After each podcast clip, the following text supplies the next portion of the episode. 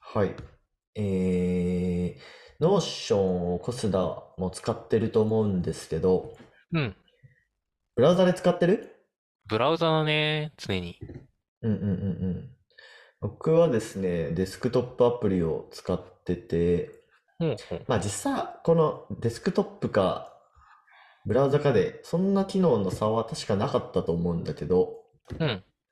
まあ単純に分けたいと思ってデスクトップアプリで使ってるんですよ。で、そのは時いにはちい。ょっとめんどくさくなるのが、なんかうスラん。ックとかで、まあ、あの、ノーションのこのページですみたいな URL 共有してもらった時に、うん。あの、まあ、ブラウザで開くんですよね、その URL、もちろん。おー、デフォルうトを切りん。替えられないんだ。そうそうそうそう。まあまあ、HTTPS っていう、まあ、いうプロトあ、コそうルでか。やってるからね。まあ、そそれでれはきしちゃゃあうなかいらんだか。けど、う。そうそうんそうそう。で、えっと、まあ、ブラウザが開いて、うん。で、そのブラウザでログインしてるアカウントだったらまあそのまま開いてくれるんだけど、まあ、そうじゃないアカウント、まあうそん。のノーションでのえ複数アカウント管理してる場合ね。うんうん。ちなみに僕今4つくらいアカウント管理してるんですけど、なんほかうう。ち個人用、家族用、個人開発2つ用、あと副業先のノーションみたいな感じ。5つか。おー。うん。僕も3あっつあて。るけど、確かにね、う使ん。い、ログイン分けが面倒になることあるよな。そうそう、ログインしてくださいみたいな感じで出てきて、こうれめんん。どくさいなと思って、で、まあ、しかもちゃんとデスクトップアプリで開いてほしいみたいなのをうん持うってん。て、いろいろ調べてたんだけど、えっとね、拡張機能がちゃんと作られてまして、おう。これなんていう、オープンインノーションっていう Chrome の拡張機能あるんですよね。うーん。うん。で、これ多分普通に、えーっと、HTTP すら Notion 何々っていう URL で開いたら、それを、えっとね、これ、どういう、なんか Notion す、すらすらみたいな、なんか Notion プロトコルに変換してくれて、うん。 Notion デスクトップアプリをそのまま開いてくれるみたいなやつなうんですよ。ーん。で、かつ、まあ、その、ちゃんとそのデスクトップアプリでそのアカウントログインしてたら、まあ、吉名に、その、アカウントも切り替えてくれるみたいな。っうーん。ていうちょっと便利さがあって、まあ、デスクトップアプリでね、ここら辺の課題感じてる人ってそれなりにいるかなと思うんで、あの、使ってみるといいかもですよっていうお話ななるんでほすけど。ど、うん。ちなみ Chrome のにアこカウント、れ、はいはい。はいはいはい。まあ、Chrome のアカウントもさ、いろいろ切り替えてたりするじゃん。その場合あっあ、そうだね。て、なんか、全部のやつに入れてるなんか、アカウントごとに拡張機能ち分けれるもんね。ああ、そうだね。あんまり全部 Chrome 分にけ入れてない。てないな。メインのやつに入れちゃってる な、今。まあ、それでは今、そんう。なんに不便しては、してはないって感じだけまあ、ほど。とんどがそれで開いてるならね、あんまりそうそうそう行ったり来たそりしないか。う。まあ、そういう便利な、あの、拡張機能あるんで、もし、なんか、このあたり課題感じてる人いたら使ってみるといいかもしれないです。という雑談でした。なるほどね。はい。じはゃい。あ、本題いきましょうか。うん。えー本題が、えっとね、DeepL プロ契約してみたっていう話なんですけど、はい。うん。あのね、そもそもなぜ DeepL プロを契約しようと思ったかと言いますと、い、い、い、契約したかと言いますと、うん。えっとね、ストラッピっていうツールをね、ス使トラッおうとピ。してるんですよ。ストラッピっていう、まあ、ヘッドレス CMS って言って、うん。わかるかな。なんかまあ、要は、めっちゃカスタマイズできるワードプレスみたいなうんうんものがあうるんん。ですよ。まあ、ワードプレスってまあヘッドレス CMS ね、ただの CMS だけど、うん。で、記事を書けるじゃないですか。うん。で、ヘッドレスっていうのは要は画面、ユーザーを見る画面がないよっていう、まあ、意味合いだから、要は管理画面だけあって、うん。で、管理画面上でデータモデルとかを定義するのね。うーん。例えば、えー、なんだろうな。まあ、じゃあ会社というエンティティを作るとして、うん。で、会社名とか、うディん。スクリプションとか、会社ロゴとかっていうのを全部こう定義できるんですよ。うん。うん。で、データ型とかもね、ストリングとか、なんかロングテキストとか忘れたけど、えっと、うんイメージとか、まあ、定義できるんですよね。うんで、管理画面上でそのフォームが出来上がるんで、それでこう入力していって保存ってやると、そのデータが、えっと、DB に自動で保存されて、えっと、API 経由で取得できると、JSON で。うーん。だから、なんかこう、API とかをサクッと作れるんですよね。まあ、あと認証機能とか、あの、うんロールを付与する機能とかが、もうあらかじめ提供されてて、へえ。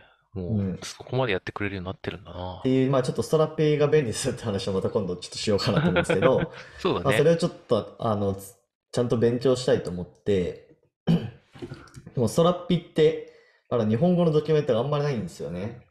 そうだね。見てる感じ、そんな感じする。うん。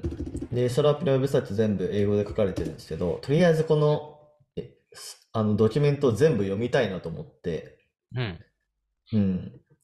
でもまあ全部英語で読んでいくのは結構時間がかかるぞということで、あの DeepL Pro を契約すると、あのサイト翻訳みたいなことやってくれるんですよね。ああ、そういえばあったね。うん。それをちょっと使いたいと思って、うんあの、お試し期間で DeepL Pro を契約してみたんですよね。ほいほいまほあい。まだお金は払ってないですと。どのぐらいから似てるサイト翻訳ってできるんだっけ一番安いやつ一番安いやつでできる DeepL Pro が何円だっけ何円って書いてあるえー、月750額円1200円か。あ、そんな、あれあ、そそれんなするっけちょっと待ってよ。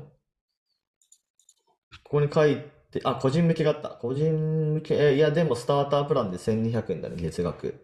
おや僕、今、僕、それ一番安いやつ入ってるんだけど、あの、うんご利用中のプラン750って書いてあるな。なぜだおや なんか、開発者向けとかあれかな年間契約してるから ?DeepL API Pro ってやつが630円ではあるね。あ、でもね、違うのかなこれはね、API で使いたい場合じゃなかったっけ違ったっそうそう、け API だけで使えるやつだけど、ああ、僕は普通に今使いたかったから、個人向けの年間あ、契個人約。向けだよね。個人向けの、あ、そっか、年間契約だとそんなにちょっと安くなるはずではあるけど、そんな、そんなに値段違ったっけ1200円ってなってるけどね、今出ておるやの。ーん。あれ、なんか変わったのかね。まあままああままあ、あ、でそれも、そののくらいの価格帯個です人向と。けスタータープランね。うん。そうそうそうそう、これをやって、あの、サイト翻訳をやってるんですよね。で、ひたすら、もう、一から読み込んでる という感じなんですけなるど、うん。で、まあ、実際どうなのみたいなところで言うと、えっとね、ちょっとね、やっぱバグがあ、あって、お読むーの辛かったっていうのがありましたと。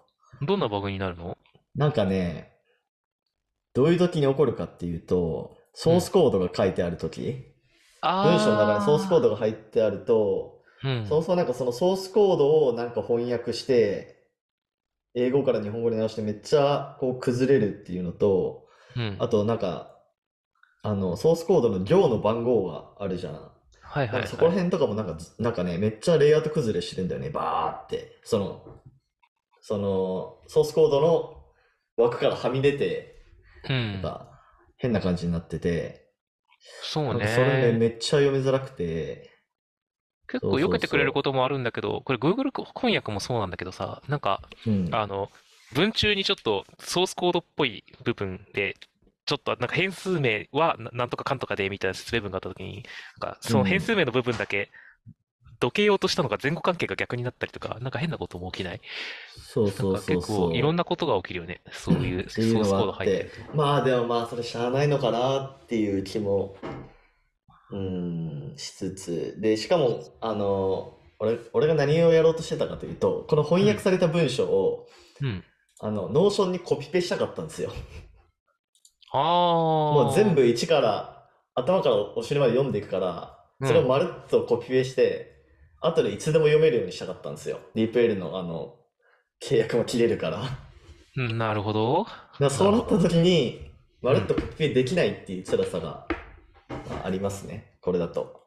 そうだね。ドキュメントがファイルで落ちてればね。あれ、ファイル丸ごと翻訳が、あ、でも月以降ああ、はいはいここまでだっけ月の制約そはうあなったるけんだっどけ、ね。できるんだよね。うんだから、そういうのでやれたりするんだけど、そうだね。あとは、そうそうそうあの、なんか、社外費とかじゃなか、なくて別に暗号化する必要がないんだったら、あの、うんちょっとめんどくさいけど、あの、DeepL 拡張使えば Chrome でそのまま読めるよね。えーっと、だから、あの、ドラッグして、そう、ドロップした部右クリ分ックしを、て、そうそうそうそう。まあ、だから、それとの合わせ技で、うん、まあ、なんか基本的にソースコードのないページは、サイ、サイト翻訳でまるっと翻訳して、うん、読んでコピペして、で、なんかソースコードがあってバグりそうなページは、その手法でやってたりし、しますね、今は。なるほど。うん。難しいね。まだ、サイト全体翻訳は難しいんやろうな。そうそうそうそう。まあ普通にね、なんかなんだろう、テッククランチの英語版とかだともう全然読めるから、そこはね、すごい便利なんだけど。うん。うん。っていうので、まあちょっとサイト全体翻訳は、まあちょっとまだ課題が、課題っていうかまあ、あの、すごい、こう、限られた 要件に関してはちょっと使いづらいっていう感じだったんだよね。そうだね。やはり英語を読めるようになるしかないのか。いや、まあなんか、とはいどうなえ、んだろううね。ん、やりた、やれるようにはなりたいけどね。そのうち、まあ、結局リアルタイム翻訳の技術進んで、あんまりいらなくなる気もするんだけど、でも旅行とか、あの、海外とかの何かを楽しむためとかに、なんだかんだ、いろいろと知ってた方がいいこととか、言語じゃないと分かりづらいことってありそうだから、単純に楽しむために 英語はやりたいけどね。確かに確かに。仕事としてはどうだろうな。サイト翻訳ぐらいまでちゃんとできるようになったら、ある程度仕事はできるのかな。まあ、チャット GPT とかもう URL 与えたら翻訳してくれる機能がそろそろ実装されそうな気もするけどね。今はされてないっぽいけど。そうだね。あの辺は、確かに。あいつな、嘘つくか らな。便利なんだけど。確かに。そうか。あと最近ちょっとこれもまたん別の話になっちゃうかもしれないけど、うん。あの YouTube の動画の要約したくて、英語版の。はいはいはい。うん。で、これやっぱチャット GPT だと、うん。えっと、字幕を与えると文字数が大きすぎ、あの多すぎて処理してくれないんですよね。はいはい。うん。で、見つけたのがね、グラスプっていう拡張機能で、うん。なこれを入れてると、もう YouTube の動画のページで、なんかその、要約みたいな感じでやると、まあ普通に英語で、あの、要約してくれて、まあそれを DeepL にかませて日本語に直して把握するみたいなことができるっぽい。ちょっと精度としてはどれくらいなのかって、ちょっとまだそんな数試しきれてないけど、い。あ、でもいいな。なんかやっぱり、んまあ、訓練しろって話なんだけど、英語系の YouTube とかね、全部ちょっとみそうそう見切れないそうそう。し、日本のほどかいつまめないもんな。そうなんだよね。まあ、だからこういう、でも拡張機能めっちゃ増え始めてるね。こういうチャット GPT とかが出てきてから、チャット GPT が裏で走ってるやつとかさ。そうだね。割となんか今後出てくる AI 系の企業みたいなやつって、裏でチャット GPT の API 読んでるだけのやつが増えるんじゃないかみたいな話も されてたけどうんうんうんうん。ね。まあでもそういう意味ではディープ L はどうなんだろうね。そのまあでも翻訳精度はさすがに勝てへんやろから、うん。そうか。まだいけるんじゃないるほどそうかそうか。まああと最近ディープ L ライトっていう、あ、あののグラマリー軽みいたっていいう意な。味じゃなくて、そうそうそうそう。あの直してくれるやつね文章を添削してくれるやつね。そうチャットグラ GPT も直してくれるんだけどね。 まあまあまあ。やっぱりでもうんせん、なんかちょっと用途っていうか元の用途が違うからなっていうのがはいはいはいはい。まだあるから、グラマリーも一応僕有料版で契約してるんだけど、あの、うん。なんか仕事で結構各方の英語も使わなくはないので、で、なるほどね。だから、でもなんか、ね、ディープ L で全部やってくれるんだったら、それはそれで一個にまとまって嬉しいかなとか思ったりはすそうるだよから、ね。まあちょっと今後に期待したいですね。いろいろ英語系そのうですね、拡張そとうでかすも。ね。はい。まあ今日はそういう実際 DeepL 使ってみ、ディ DeepL プロを使ってみましたというお話でした。はい。はい。じゃあ、えーこんな感じで、えー週2回のペースで配信しているので、Apple Podcast または Spotify でお聞きの方はぜひフォローお願いします。では今回も聞いていただきありがとうございました。はい、ありがとうございました。